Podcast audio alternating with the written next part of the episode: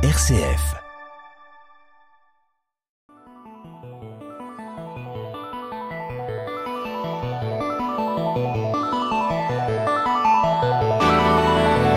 Couper les pixels en quatre.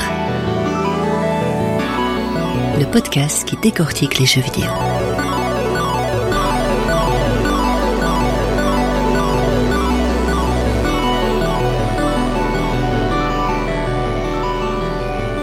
Bonjour à toutes et à tous et bienvenue dans cette nouvelle émission de Couper les pixels en 4, l'émission d'analyse et de débat vidéoludique d'une RCF Belgique. Aujourd'hui, je suis à nouveau avec euh, Arnaud Yavel, un chroniqueur jeux vidéo que je reçois occasionnellement. Arnaud Yavel, bonjour. Bonjour, bonjour. Nous avons décidé de traiter un thème assez actuel dans le jeu vidéo, qui a déjà euh, quelques années derrière lui, mais qui, euh, eh bien, qui devient de plus en plus important. Nous allons nous poser la question de l'utilité des remakes dans le jeu vidéo. Alors, il va falloir déjà décortiquer un peu ce thème, car il y a au moins trois occurrences dans celui-ci. Oui, on pourra en rajouter deux encore par la suite. Ah oui, vous voulez complexifier Ouais. d'entrée de jeu On va s'excuser d'entrée de jeu, comme vous dites. Ça sera assez technique hein, par moment. Oui. C'est un sujet quand même assez technique. Ah oui. De nos jours, maintenant, euh, actuellement, même depuis quelques années en fait, hein, depuis eh bien 3, 4, 5 ans même, petit à petit, euh, de façon un peu insidieuse, dans le jeu vidéo, mais pas que, mais bon, c'est une émission de jeu vidéo, dans Oui, le oui, jeu oui. vidéo, des drôles d'objets euh, sont venus euh, côtoyer les nouveautés, on va dire. Tout ce qui relève d'anciens jeux qui sont dépoussiérés, Ah oui. euh, sortis du fin fond de leur tombeau où ils dormaient tranquillement, ou alors à des moments où ils étaient chez des rétro gamers. Tous ces jeux sont de retour. Ah oui. ouais, ils ouais. sont, ils ont fait peau neuve.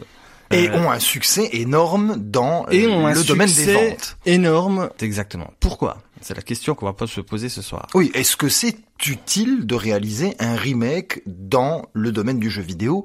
Et alors, c'est un phénomène, effectivement, comme vous l'avez dit, qui prend de plus en plus d'ampleur. Ça monte, ça monte, ouais, ça monte. Et voilà, notre questionnement sera celui-ci, c'est pourquoi est-ce qu'il est réalisé? Est-ce que les remakes sont réalisés pour de bonnes raisons, surtout? Oui. Et quelles sont ces raisons? Avant d'entrer véritablement dans le cœur de la question, commençons déjà par distinguer trois types de revisites. Faisons un point technique. hein. Allez-y, s'il vous point plaît. technique. On peut dissocier, comme vous avez dit, trois grandes familles, on va dire, hein, Oui. avec euh, entre chaque famille euh, quelques enfants non désirés. Alors, allez-y, dites-nous un peu quelles sont ces catégories. On va commencer par le plus simple, hein, faisons ça de manière graduelle, serait ce qu'on appelle le remaster. Ah oui, Alors le remaster, déjà le, en anglais, hein, tout le monde comprend, on, on refait quelque chose. oui, c'est ça. Mais qu'est-ce qu'on refait exactement? C'est des jeux des années 90-2000 qui reviennent, mais pas que, mais quand même, on va dire la grande majorité, c'est ça. Oui. Avec comment comment dire des performances techniques améliorées. Ah, voilà. Les moteurs physiques d'époque sont conservés, plus ou moins. Hein. Parfois, ça, on triche hein, là-dessus, mais on va dire que visuellement, le, le joueur ne s'en rend pas compte. Ouais. Et ce qui est amélioré, c'est plus l'outil qui sert à faire tourner le jeu, donc la console, Oui, euh, voilà. Le hardware, Le hardware. certaine façon. Donc, on améliore euh, la qualité d'image, ce qu'on appelle le- les FPS, donc le nombre d'images par seconde. Donc pour l'œil, c'est 24 hein, normalement. Oui, Au ouais, cinéma, ouais, c'est 24. Pour le jeu vidéo, on a une espèce de convention qui était calquée sur en fait le, le nombre d'images par seconde des téléviseurs. Oui, c'est ça. Donc on avait le 60 images par seconde, Oui. qui est, on va dire, le plus confortable. Tous ces jeux du, du passé euh, qui étaient... Qui donc- bénéficie de nettement moins de capacités techniques. on parle de donc de première PlayStation, deuxième PlayStation, C'est ça. Xbox euh, et, et compagnie hein, aussi. Oui, oui, oui. L'équivalent Voilà, du côté de chez Nintendo- Microsoft. Chez Nintendo aussi, la Nintendo 64, qui eux tournaient donc en 30 images par seconde, euh, se, se voit maintenant une nouvelle jeunesse. euh, Donc en fait, ici, vous dites bien que dans un remaster, on, on garde exactement le même jeu, exactement le même jeu. on améliore la technique de celui-ci pour qu'il soit plus agréable à jouer. C'est ça, voilà. On, on prend ce qui existe déjà et on lui injecte des hormones de boost, Voilà. en fait. Et c'est tout. On le réactualise techniquement avec les performances actuelles et contemporaines. C'est ça. Au goût du jour, point barre. Pas d'ajout au niveau de scénario, pas de nouveaux objets, de nouvelles euh, péripéties, rien de nouveau. C'est un lifting. C'est un pur lifting. Très bien. Donc ça, c'est bien, soyons très clairs, le, Le remaster. remaster. Bon. Alors nous avons une deuxième catégorie dans ces revisites, c'est le remake. Alors le remake, qu'est-ce que c'est? Un remake, c'est une sorte d'évolution, on va dire, hein, Ah oui. on peut dire ça comme ça, du remaster, c'est-à-dire qu'on reprend donc un ancien jeu, Oui. toujours la même logique, mais cette fois-ci on change plus que seulement la technique. on change les modèles des personnages, on change les modèles des décors, on change complètement les textures. C'est-à-dire qu'on ne fait pas que monter les textures à un niveau de pixels élevé, on les change complètement. On retravaille la structure on retravaille jeu. la structure du jeu, on retravaille même la bande son on retravaille complètement le jeu, on le remodèle en fait. On refait avec, c'est comme une sculpture, on, on retravaille dessus. Remake, c'est-à-dire refaire. Oui, c'est ça. Donc on refait complètement le jeu. En gardant la même base. En gardant la même base. C'est-à-dire que si vous jouez à un remake, vous devez retrouver les sensations que vous aviez à l'époque, mais avec une vision euh, actualisée, actualisée, neuve. mais voilà. Mais là, on est vraiment dans le sens peau neuve total. Ah oui, c'est ça. C'est pas un bête lifting, c'est-à-dire le remaster vraiment... est un lifting et le, le remake c'est on change de corps. Mais c'est ça, voilà. complètement. Ouais, ouais, on, bonne on, on n'arrange pas le corps malade euh, flétri, on le change, on change. C'est ça. Mais on garde la même les mêmes fonctions. La même trame, la même euh, trame, les mêmes personnages. C'est ça. Euh, voilà. Bon, voilà. Alors, et, dernière catégorie qui est la plus intéressante selon moi, c'est le reboot. Alors le reboot, qu'est-ce que c'est? On ah. retrouve ça aussi dans le cinéma et dans d'autres médiums. Voilà, le reboot, voilà, donc petite traduction euh, maison, hein, ça c'est recommencer à zéro. Ah oui, c'est ça. On aurait pu, on aurait pu appeler ça restart. C'est ça, ouais, re recommencer depuis le début. Avec tout de même, parce que si on reboot quelque chose et que ce quelque chose ne ressemble plus du tout à l'original, ouais. c'est pas un reboot, c'est juste sens. autre chose. Ouais. On garde la philosophie, ouais. on garde l'esprit, l'esthétisme, l'esthétisme, exactement, voilà. De base. Et, et encore, l'ambiance, parfois, oui, l'ambiance, dans les reboots, ça change. Hein. L'atmosphère, l'atmosphère, voilà, voilà, voilà, Le scénario de base, si vous voulez aussi. Voilà, les grandes lignes du voilà, scénario. exactement, les grandes lignes. Les grandes lignes du scénario. Et on refait tout. Et on refait tout. Là, c'est spécial euh, dédicace, comme on dit, euh, aux réalisateurs qui ont envie de soit de refaire un film qu'ils avaient déjà fait, soit de prendre un film qu'ils ont aimé et de le faire à leur sauce. Ça, oui, c'est refaire à la sauce euh, quelque chose qui existait déjà auparavant. Voilà, ça s'est beaucoup fait au cinéma et ça se fait maintenant beaucoup dans le jeu vidéo. Alors voilà, ma question est celle-ci aussi, parce qu'on va beaucoup comparer évidemment pendant cette émission le cinéma et le jeu vidéo. Hein. Oui, voilà. Euh, il est question de savoir qu'au cinéma, bon, ça on va pas le développer euh, trop, mais je le dis quand même ici, au cinéma en règle générale, refaire un film ancien au goût du jour n'est pas très bien vu. Ça produit pas de très bons films, soyons euh, honnêtes la plupart du temps. Et nous allons réellement nous poser la question de est-ce que ce procédé adapté aux jeux vidéo garde la même logique? Est-ce que nous sommes également dans quelque chose qui finalement eh bien produit des jeux qui sont moins bons que les origines? C'est une question très très difficile parce qu'on entend de la part des puristes les mêmes critiques qu'on entend au niveau du cinéma par rapport justement aux gens qui, ont aimé les anciens films et qui détestent les reboots. Maintenant, il y a toute une part du jeune public, on va dire, euh, qui n'ont jamais connu ces jeux d'époque et qui les découvrent avec ces reboots. Ouais, avec et qui les découvrent aussi avec ces remasters. Ouais, ouais, ouais. Donc euh, eux, ils n'ont pas la critique. Euh, S'ils ne connaissent pas le matériau de base, ils ne font que en fait apprécier la nouveauté pour eux, qui n'est pas une nouveauté. Hein, bien, sûr, bien sûr, bien sûr. Mais pour eux, à leurs yeux, c'est nouveau.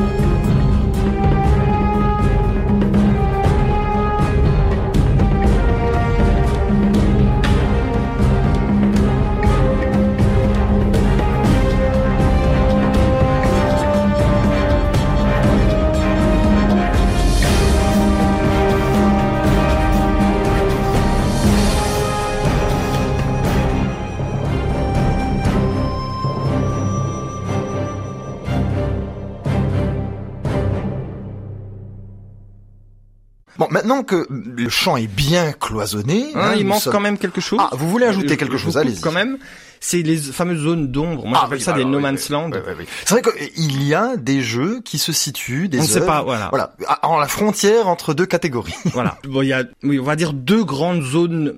Comment on va, on va dire no man's land. Moi, j'aime. Oui, un No Man's Land. Un voilà, No on ne Man's sait pas très bien on ce que c'est. Ah, Dites-nous. Entre remaster, donc on Lifting technique. lifting technique, et le remake, il existe une énorme zone. On va faire un peu de listing de jeu, on va voir ce qu'on peut caser oui, là-dedans, voilà, voilà, voilà. où on ne sait pas trop. Et il y a la même zone d'ombre entre remake et reboot. Ah oui, d'accord. Ouais, ouais. Voilà. Donc ouais, on a, on a deux zones floues comme ça entre chaque catégorie. Et, ces deux zones donc euh, de No Man's Land ont une vraie raison d'exister. Ah bien voilà, Arnaud, maintenant tout est clair, enfin j'espère, pour, pour nos- les- pour nos auditeurs, on a fait ce qu'on a pu. Euh, je vous propose de donner comme ça quelques grands jeux qui ont été soit euh, eh bien voilà des remasters, soit euh, rebootés, soit remakés comme on dit, et de voir un peu euh, comment est-ce qu'ils se situent dans cette taxonomie. hein. Produisons une petite liste et parlons un peu de certains jeux avant de se poser la définitive question est-ce que ça a servi à quelque chose? Et, et surtout pourquoi est-ce que ça a été fait? Bah, les commençons par les remasters. Commençons par la première catégorie, les remasters. Alors mentionnons quelques remasters célèbres. On va commencer par, euh, allez, une saga qu'on aime beaucoup, euh, Metal Gear Solid HD Collection, qui comprend Metal Gear Solid 2 Sons of Liberty, Metal Gear Solid 3 Snake Eater et même euh, Metal Gear Solid Peace Walker. Épisode PSP. Exactement. Euh, c'est sorti le 2 février 2012 sur PlayStation 3. Alors quel intérêt d'avoir refait tous ces jeux en HD, comme vous l'avez dit, en lissant euh, les polygones, en augmentant un peu le framerate, etc., en rendant ça un peu plus fluide? Bah écoutez, deux réponses possibles. Oui. Alors soit on est euh, pragmatique, complètement pragmatique, on prend ça au premier degré, on se dit c'est un excellent coup pour les éditeurs, euh, pour les développeurs. Oui.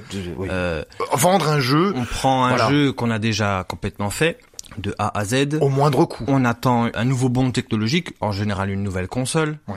Et on ressort le même jeu, et avec les performances et la puissance de ces nouvelles consoles, on peut monter un peu en grade ce que faisait euh, ça. le jeu. en fait. C'est un portage masqué Voilà. en fait. Voilà, ça c'est une façon, on va dire, euh, terre à terre, pragmatique de traiter le problème. On pourrait dire point Oui.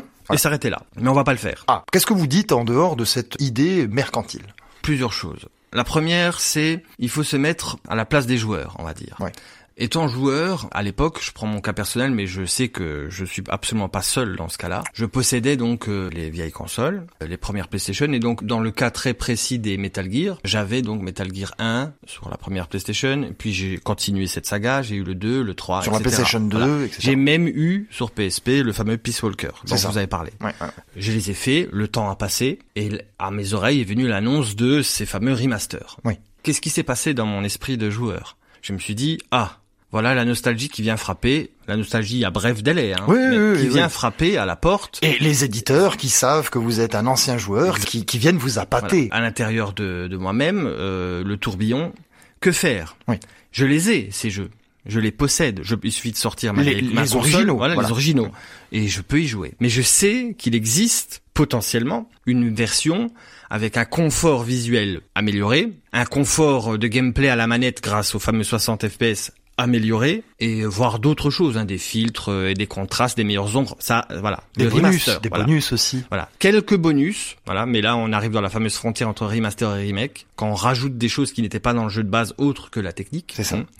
Et je me dis, bon, j'ai la nouvelle console, j'ai adoré ces jeux, je vais les racheter à nouveau, de nouveau mettre 60 euros, hein, parce que c'est le prix d'un jeu. Bien sûr, c'est ça. Je vais avoir cette nouvelle version et je vais y jouer, les terminer et tous mes souvenirs d'enfance de Vont être sublimés. vont être sublimés parce que en fait on, on part du principe que l'idée qu'on a d'une expérience vidéoludique qu'on a eue à l'époque reste gravée hein, quelque part Bien dans le cerveau. Retrouver cette expérience-là avec toutes ces améliorations ne fait que, euh, je ne sais pas, c'est comme adorer euh, manger un certain plat. Ouais. On vous propose de vous faire le même plat mais dans un restaurant euh, haut de gamme. C'est ça. C'est mon plat préféré, je vais aller manger. Ouais, ouais, oui, Bon. oui, oui, oui. C'est une chose. Alors euh, déjà, dans ce cas-là, est-ce que les éditeurs, ils ont, entre guillemets, réussi leur coup Ouais. Est-ce que le côté mercantile que nous avons euh, mis comme ça avant euh, sur la table a fait que moi, euh, pigeon, euh, je suis allé rechercher le même grain, un peu de meilleure qualité, pour racheter le même jeu au même prix Alors maintenant, je reprends exactement la même problématique. Je repars donc dans le passé et je me dis, au moment où moi je jouais à, à n'importe Oui, ou, à- à- disons Final Fantasy VIII, parce que Final Fantasy VIII Final HD Fantasy est sorti ou, euh, aussi. À, à Silent Hill 2 ou 3, qui a été aussi, euh, disons, revu dans une HD collection. Oui, oui, ou tellement d'autres jeux. Oui. Il y a une espèce de, de monde parallèle, il faut le dire. Hein. Oui. Donc de gens suréquipés qui ont le budget pour ça, qui s'appellent les joueurs PC, Bien sûr. euh, qui jouent donc au même jeu que vous. On euh, à- Les joueurs consoles. Voilà, quel- parfois avec quelques mois de décalage entre la sortie d'un jeu euh, console euh, par rapport à un jeu PC, mais bon, c'est quelques mois, qui eux vont avoir une expérience transcendée. Prenez donc un jeu d'Ubisoft très connu, Assassin's Creed 3. Oui, oui, voilà. Assassin's Creed 3 euh, a été montré donc à travers plusieurs images, trailers et compagnie, où on voyait donc le moteur physique du jeu et ce qu'on pouvait y faire. Ce qui a été montré, c'était donc euh, un tout nouveau moteur de jeu, complètement refait uniquement pour ce jeu, des possibilités, des, enfin bref, je vais très très très très vite. C'était extraordinaire. Oui, oui, oui. oui. Les joueurs comment ont été séduits? À Ouais. l'époque, hein, ça remonte maintenant quand même Assassin's Creed 3. Ouais. Il est sorti sur PlayStation Il est 3, sorti hein, sur ça. PlayStation 3 et sur PC. Moi, personnellement, j'ai foncé dessus. J'aimais bien à l'époque cette série et j'ai été extrêmement déçu Quand vous l'avez acheté sur quand je l'ai PlayStation acheté 3. sur PlayStation 3. Donc, euh, au niveau de ce qui est normalement fait le confort du jeu, c'est-à-dire le framerate, les images par seconde exprimées en hertz, on avait plus du 15, 20 images par seconde, donc en dessous du cinéma, hein, Ouais, les, ça. les amis, en dessous du cinéma. ouais. 24 images secondes, Ouais. rappelons-le. Qu'autre chose, au niveau de la netteté de l'image, donc la résolution, on était euh, pour sur des écrans normalement qui peuvent afficher du 1080p, c'est-à-dire 1080 pixels, même si c'est plus compliqué en vrai. Ouais. On avait plus euh, la moitié, on va dire. Ouais, c'est ça, divisant. Au niveau technique pur, c'est-à-dire l'affichage Ouais. bête et méchant d'un moteur physique, on avait des textures d'une pauvreté abyssale, Ouais. hein, euh, digne de Minecraft, qui Minecraft est un très bon jeu, hein, Bien sûr. qui veut euh, montrer un côté rétro. Euh, Assassin's Creed 3 n'était pas non, là. non, pour- on est dans quelque chose d'extrêmement Voilà. réaliste, voilà, d'historique. Donc, ce jeu était une poubelle technique. soyons clairs. Et en parallèle, chez ceux qui avaient les moyens et qui avaient donc un gros PC, comme une grosse voiture, eux, ils avaient le jeu comme Ubisoft l'avait montré. Oui, donc en fait, la démo, le trailer était euh, simplement Tourné sur des voilà, machines de guerre. tourné sur un PC euh, ultra ça. boosté. Et récemment, sur la PlayStation 4, un remaster est sorti Ah. de ce fameux Assassin's Ah. Creed Ah. 3. Donc une Des revisite, années plus tard, voilà, hein, des années plus tard. hein. HD du Voilà. jeu Je, je, je dis peut-être dont vous dites tellement de mal. Je dis peut-être des bêtises, mais c'est presque dix ans après, je Oui, crois, oui, ou oui. huit ans après, je ne sais plus. Enfin, et là, on nous offrait un jeu de la qualité de ce qu'avaient les gens à l'époque sur PC. Donc en gros, ce que vous êtes en train de dire, c'est que les joueurs consoles ont 10 ans de retard sur le PC. Ils ont voyagé dans le temps, les joueurs consoles. C'est simplement Et ça sur le constat. tellement de jeux. Oui. C'est-à-dire que les développeurs, ils ont ce qu'on appelle des kits de développement. Bien sûr. Ils travaillent dessus. Moi qui fais un peu de, Oui, de- vous êtes développeur vidéo, indépendant. Voilà, je sais ce que c'est. C'est-à-dire qu'on reçoit donc un kit de développement, euh, imaginons de la deuxième PlayStation. On connaît la puissance que peut fournir ce kit de développement. Elle doit être équivalente à ce que fournira la console à sa sortie. Bien sûr. En général, même avant la sortie des jeux, les éditeurs reçoivent ces kits de développement avant que les consoles soient même assemblées. Ouais, ouais. Parce que Sony ou Microsoft ou Nintendo ont une vue de l'esprit de ce que sera les performances de leur console avant. En général, c'est revu à la baisse Ouais. avant la sortie. Et donc les éditeurs, eux, ils, ils font des jeux quand ça tourne chez eux, en- à la maison, on va dire, sur leur fameux, Ouais, sur leur fameux voilà, PC, voilà, ouais. sur des PC. On voit donc ces fameux, euh, ces fameuses images de trailer, mais eux, ils l'ont en temps réel. C'est le jeu. C'est ça. Et en gros, pour résumer un peu toute cette histoire, au moment où les jeux sortent, ou avant, très peu de temps avant que les jeux sortent, personne ne dit, en tout cas les éditeurs euh, se cachent bien de le dire, que c'est les joueurs PC Ouais, qui ça. auront cette qualité visuelle-là. Ouais, c'est ça. Et ça, c'est un vrai problème. C'est-à-dire que Ouais, c'est euh, d'ailleurs même tout le problème de l'affaire Cyberpunk, soyons clairs. Et Oui, de sûrement, l'affaire Watch sûrement. Dogs aussi. Mais c'est c'est le moteur, c'est ce qui pousse les éditeurs à faire ces remasters en fait. Ah, là vous raccordez le sujet, dites-moi. Les remasters ont une fonction en fait, euh, une vraie fonction chez l'éditeur, c'est donner accès à ces jeux donc d'époque avec une qualité que seuls les joueurs PC avaient à l'époque aux joueurs d'aujourd'hui console. Ah oui, c'est ça. Voilà. Point. C'est simplement arriver à la qualité PC de l'époque sur console dix ans après. Les jeux sont poussés à ce qu'ils auraient dû être à l'époque.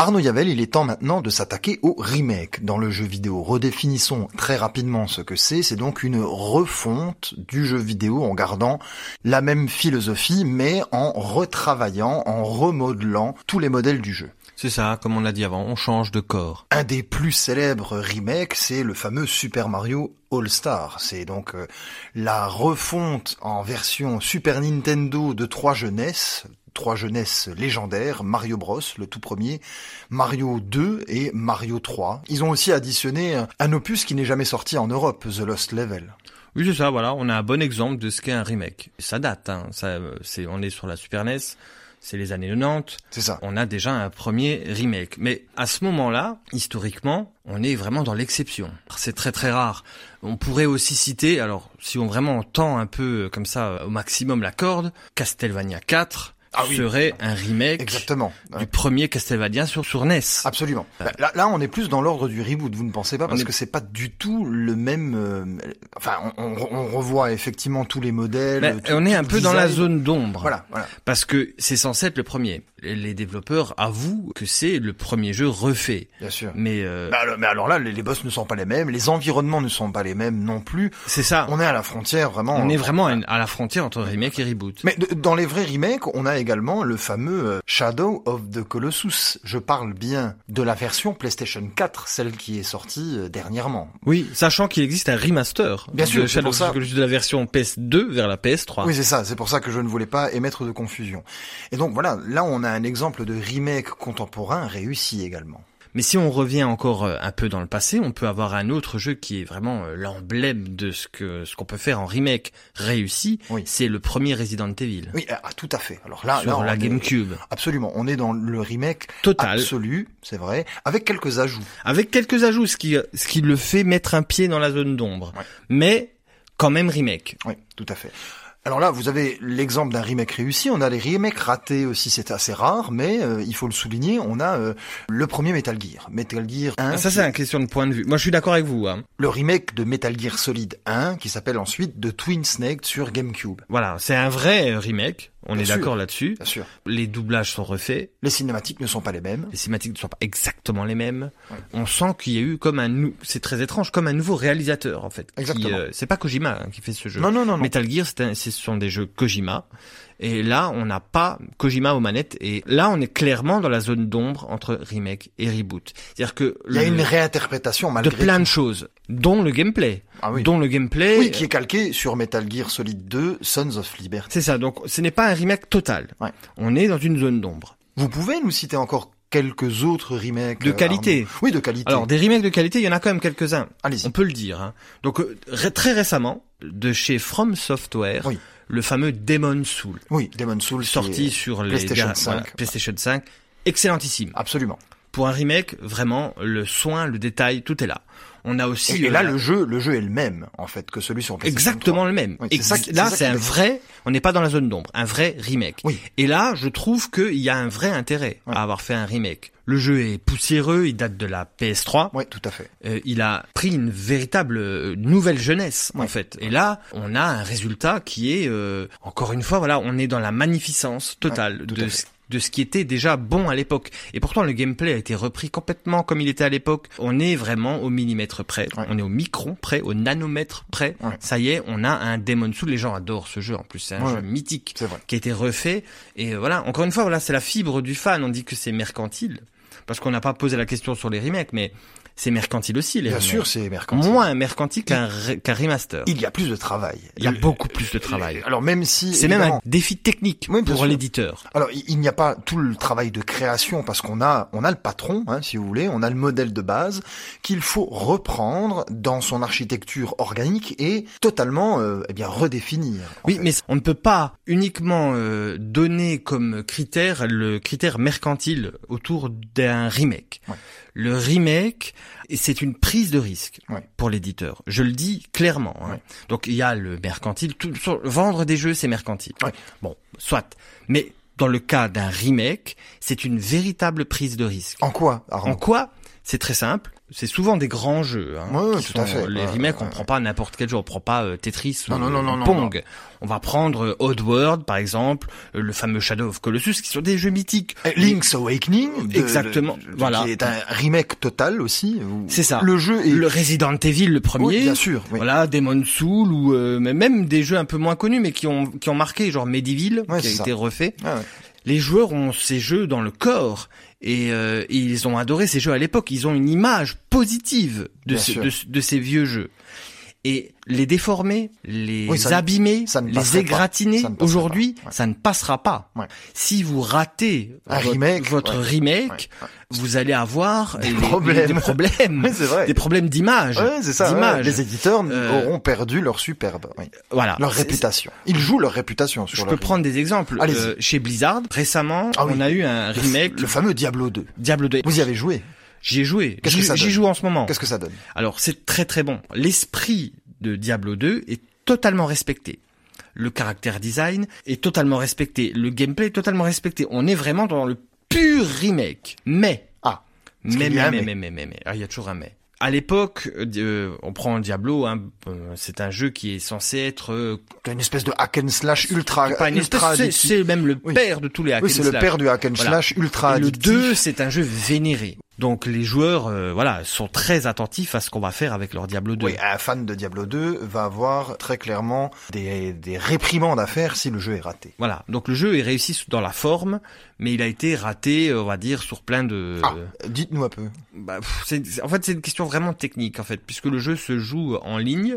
Pas que, hein, on peut faire le jeu complètement euh, En mode en solo. solo, mais le jeu se joue en ligne et en fait, euh, je crois qu'ils ont été voilà victimes de leur propre euh, succès. C'est-à-dire? Mais ils ne s'attendaient pas à ce que autant de joueurs reviennent ou même euh, des gens viennent tout court. Oui, découvrir Diablo 2. Voilà.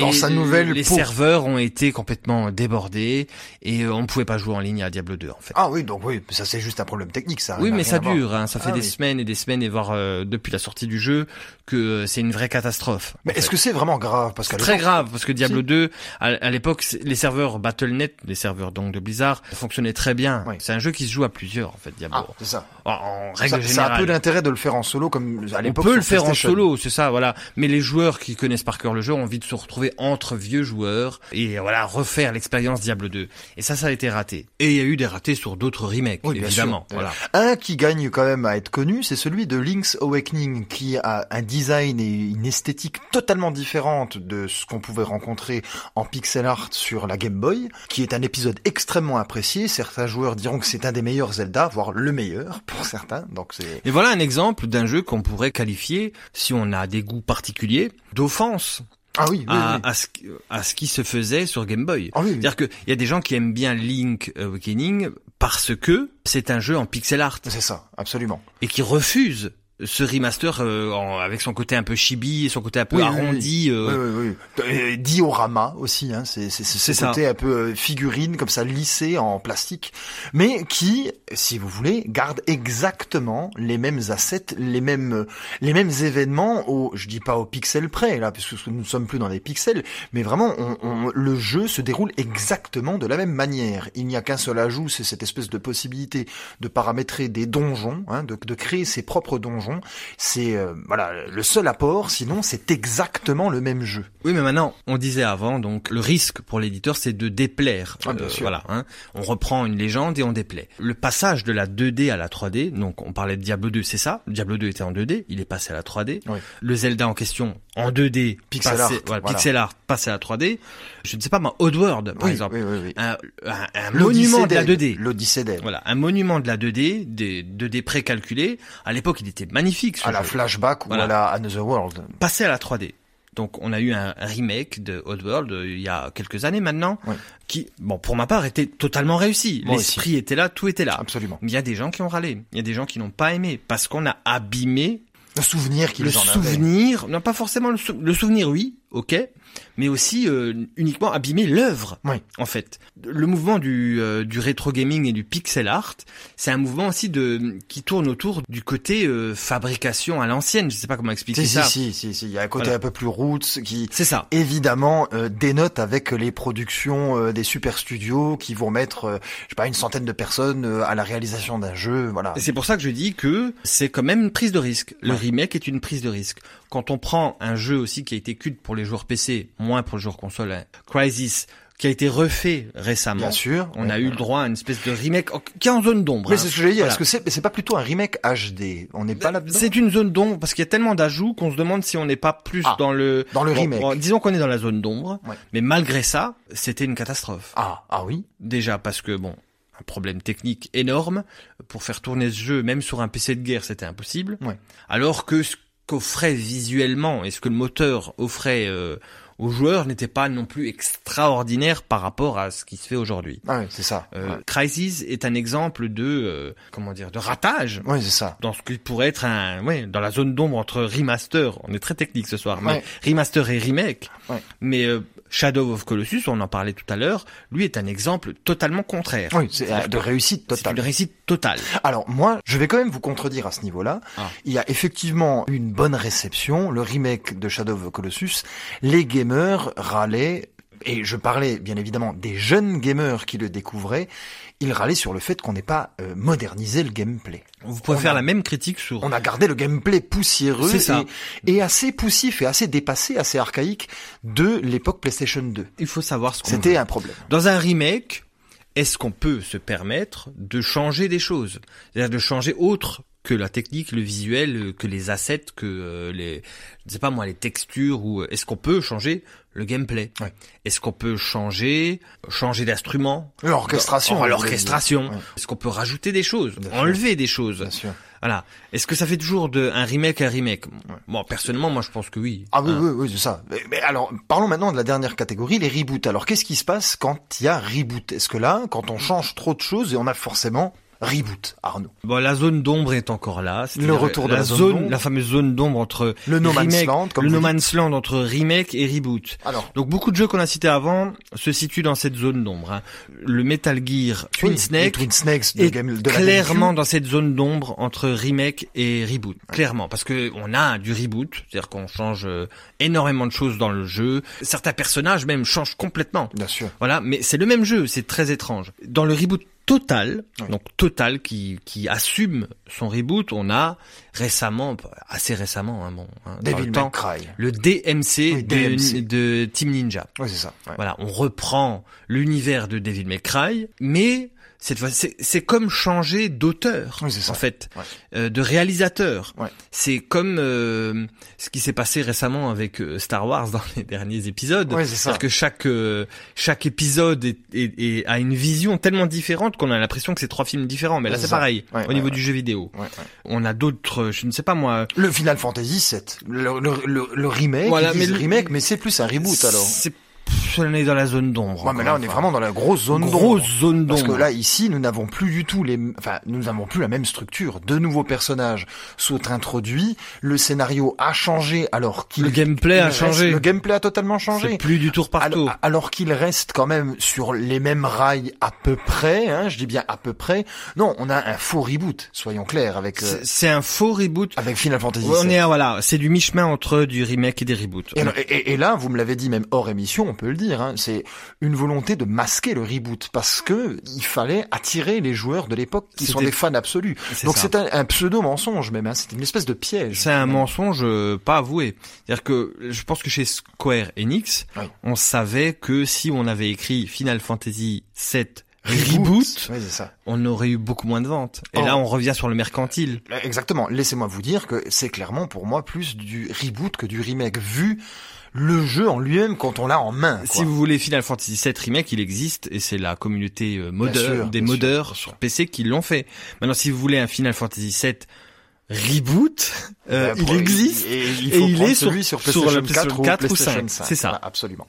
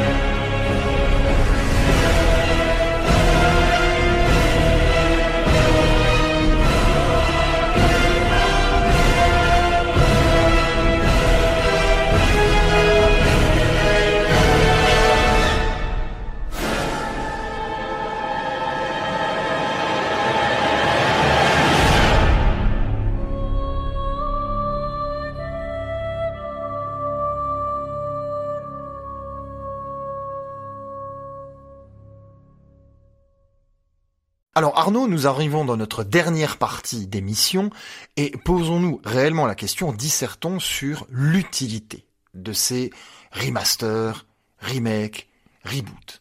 Alors, je crois que la question qui euh, qui était sous-jacente, c'est est-ce que c'est clairement pour se faire de l'argent C'est pour surfer sur la nostalgie des euh, eh bien des quarantenaires, ceux qui ont le pouvoir d'achat à l'heure actuelle, qui étaient des enfants ou des adolescents à l'époque de la sortie de ces jeux mythiques.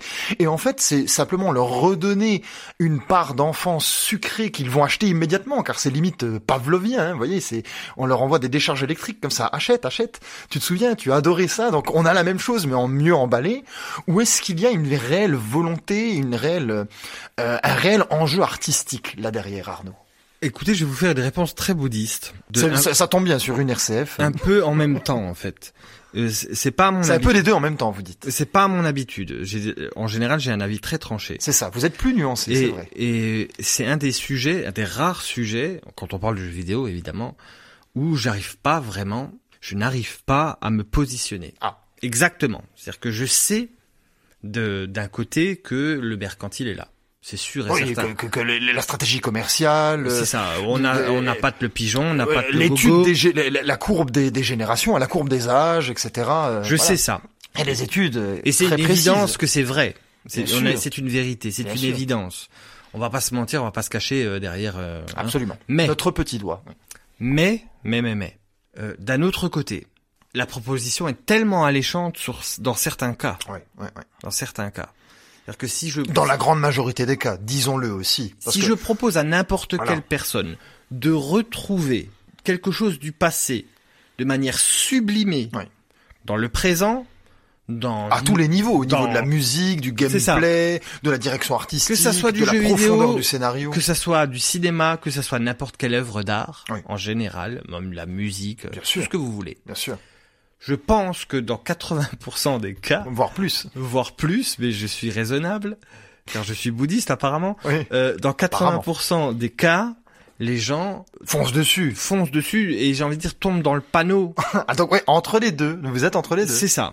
C'est se font attraper et en même temps, euh, eh bien, euh, profitent d'une œuvre qui a été réactualisée pour le meilleur. Prenez les remasters. Allez-y. Dans les remasters, on a donc l'exemple qu'on avait pris au tout début d'émission sur euh, Assassin's Creed 3. Pourquoi les joueurs console n'auraient pas le droit aujourd'hui, euh, déboursant quelques écus euh, euh, trébuchants et sonnants, d'avoir euh, leur Assassin's Creed 3 comme il aurait dû être? Pourquoi dans les remakes? On prend les remakes.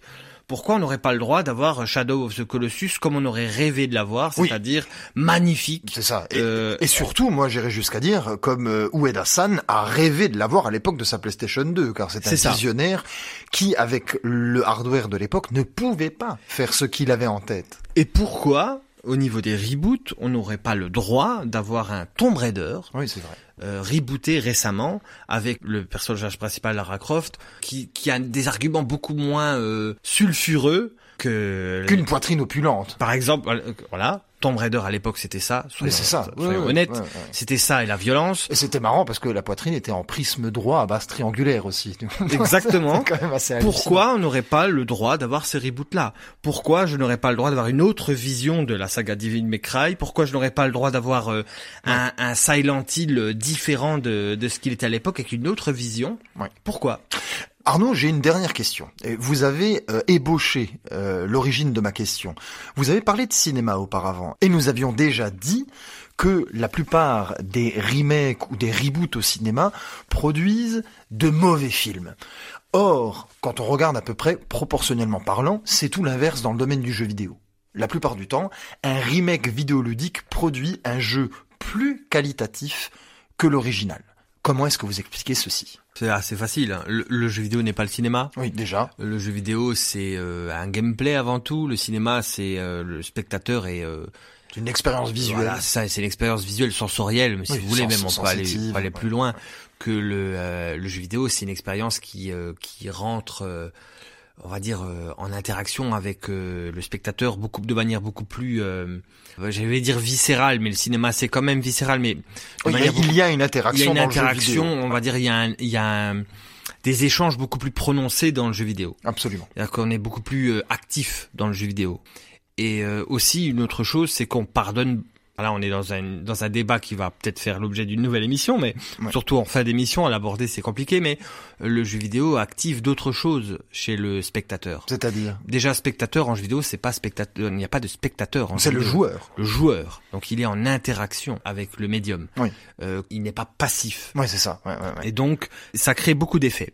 Un des plus forts qu'on peut ressentir en jouant en jeu vidéo, c'est euh, le, le côté j'ai envie de refaire l'expérience, mais de façon différente. Ouais, c'est ça. Le cinéma ne permet pas ça. Mm. C'est-à-dire que, à moins d'être dans un état d'esprit différent quand on regarde un film plusieurs fois d'affilée, à chaque fois on change d'état d'esprit, c'est Ouais. compliqué. Hein. Ouais. Dans le jeu vidéo, la- la- l'avantage du vidéo, c'est qu'on peut retenter l'expérience de manière différente Ouais, c'est ça. différente et ça marque, ça marque bien plus que le cinéma. Et une fois marqué comme ça par un jeu, le retrouver de, je vais dire une dizaine, une vingtaine de fois, je, je ne sais pas, je peux poser la question comme ça de façon euh, un peu libre. À partir de combien de fois vous allez être lassé par l'expérience d'un jeu? Ah oui, c'est ça. Combien de fois? C'est-à-dire que un jeu comme, on va prendre un jeu qu'on a déjà cité, je ne sais pas, allez, prenons Resident Evil. Oui. Je le que- remake ou l'original? Resident Evil remake ou original. Là, on est vraiment dans une question euh, pure. Personnellement, moi, je l'ai fait, pff, allez, une vingtaine de fois. Oh, jeu. bien sûr. Moi, Bonne vingtaine aussi. de fois. Je pense aussi. Chaque fois, chaque itération du jeu a été une expérience différente. Ouais. Ça m'a marqué beaucoup plus que m'aurait marqué un film. Euh, Je ne dis pas qu'un film peut avoir de, ne peut pas provoquer des, des sûr, expériences différentes, mais c'est beaucoup, mo- c'est moindre Ouais. que le jeu vidéo. Et une fois que vous êtes marqué comme ça à vif, au bout d'un moment, vous avez une espèce de, de lassitude de j'ai exploré tout ce qui était possible dans le jeu. Oui. Et vient sonner la cloche du remaster, vient sonner la cloche du remake, vient sonner la cloche du reboot, et ah, ça y est, une nouvelle itération est Ah oui, donc possible. on, on nous, euh, alors que le jeu peut être recommencé plusieurs fois, c'est ça votre thèse? C'est ça. Euh, Quand on arrive au bout de la boucle de recommencement d'un jeu, eh bien le remake, le remaster ou le reboot Il relance la cycle. boucle. Oui, c'est ça, oui. oui. C'est rigolo, comme vous dites. C'est- ouais, je sais Non, pas non, si mais- c'est rigolo, mais en euh, tout cas c'est intéressant. Oui, mais, mais c'est un fait. Ouais. Euh, moi, en tout cas, personnellement, c'est ce qui se passe avec moi. Ouais. Et euh, beaucoup de joueurs le disent hein, sur les forums, machin. Ah, je l'ai fait 150 fois, mais je veux bien le refaire encore une 151e fois parce qu'il a Si, été. voilà, c'est un remaster, parce voilà. que c'est un remake ou parce que c'est un reboot. Ah oui, oui, donc oui, c'est- une espèce de d'histoire sans fin. Est-ce qu'on va faire des remakes de remaster ou des reboots de remake Je ne sais pas. Ouais, ça, ça, peut-être Est-ce que ça aura une fin? Moi, j'y vois aussi, euh, concernant cette, ce- cette idée des remakes au cinéma dégueulasses et des remakes dans le jeu vidéo qui sont amélioratifs, le côté du réalisme, en fait, hein, si vous voulez. Pourquoi du réalisme? Bah, si il y a une amélioration technique avec les machines, c'est une progression technologique aussi le jeu vidéo, donc on est vraiment dans cette logique de progression au cinéma. Alors même s'il y a des effets spéciaux plus beaux, une image plus euh, plus nette, etc. On joue sur d'autres, euh, si vous voulez, sur d'autres enjeux. C'est donc l'acting, la mise en scène, le scénario. Il y a, a pas vraiment de, si vous voulez, dans un film en tout cas, je sais pas, qui n'est pas un film de science-fiction où il n'y a pas d'effets spéciaux, il n'y a pas ce côté technologique qui va euh, faire en sorte que le remake est meilleur que l'original. Mais Quelle est la limite Ah bah Quelle oui. est la limite dans les remasters, par exemple Prenons juste les remasters pour euh, pour avoir une vision claire là-dessus. Oui. On peut faire des remasters tant que la technique s'améliore.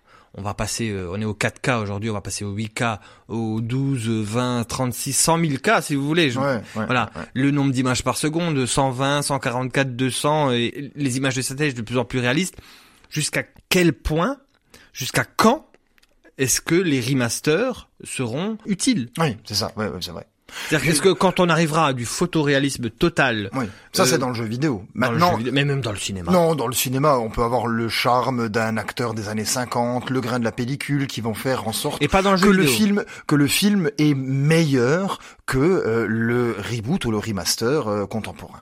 Dans le jeu vidéo, on a exactement le même phénomène avec le pixel art. Oui, c'est vrai. C'est vrai qu'avec le domaine du pixel art, la donne est changée. Beaucoup de puristes préfèrent les originaux. Oui, c'est vrai. On pourrait faire d'ailleurs euh, une analyse là-dessus. On pourrait se dire que euh, des jeux comme euh, le fameux Street Fighter étaient bien meilleurs Oui, sur, vrai, en euh, pixel sur art. 16 bits, Ouais, ouais. que le Oddworld était bien mieux Oui. en 2D. Vous avez raison, Euh, c'est le même débat. Oui. C'est exactement le même débat. Voilà, un débat qui est apparemment sans fin, c'est une question de point de vue.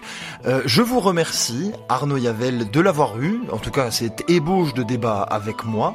Je vous revois dans une prochaine émission, j'espère. Quant à vous, chers auditeurs, je vous souhaite une très bonne semaine, une agréable journée, et je vous dis au revoir.